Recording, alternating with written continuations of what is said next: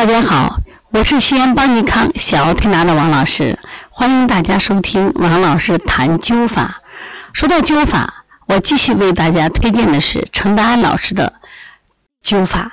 那么今天我们来分享他的案例：艾灸治流鼻血。有人说流鼻血不是热吗？还敢用艾灸？当然可以了。红旗社的社员曾进发，是一个生产能手。不论种田呢，还是浇地，他都是高手。他的工分啊，总比人家拿得多。这一次他却落后了，一连请了四天假，没上班。社长呢，觉得奇怪，进发为什么不到社里上班呢？是身体不舒服吗？连忙跑到家里去看望他。哪知这个曾进发啊，脸是黄黄的，额头上包着毛巾，鼻孔里。塞着这个黑墨的棉花，嘴巴里还有血迹，躺在床上一看就知道他在流鼻血。社长说：“金发同志，鼻血淌的厉害吗？”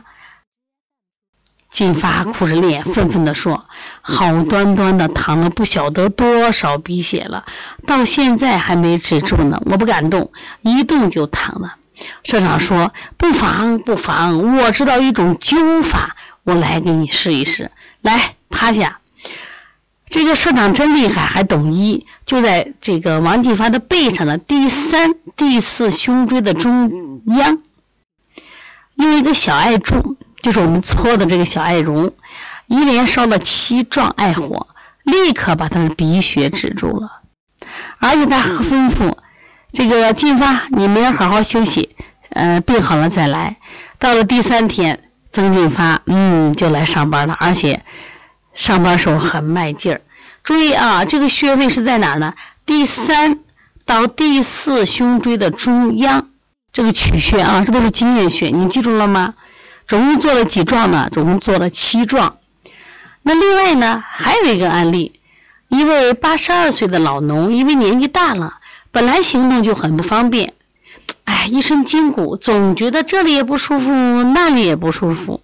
开始呢，以为是老年人的常情。有一天赶庙会，他突然在庙会上鼻血流个不停，以为是要死了，急忙叫人抬回家。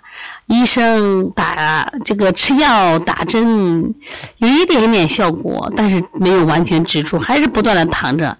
一般医生都认为是年纪老了，是有危险了呀，不敢接了，不敢接了。这天的傍晚呢，有一位灸治医生，就专门会做艾灸的医生，说我来试试，我用灸的方法试试。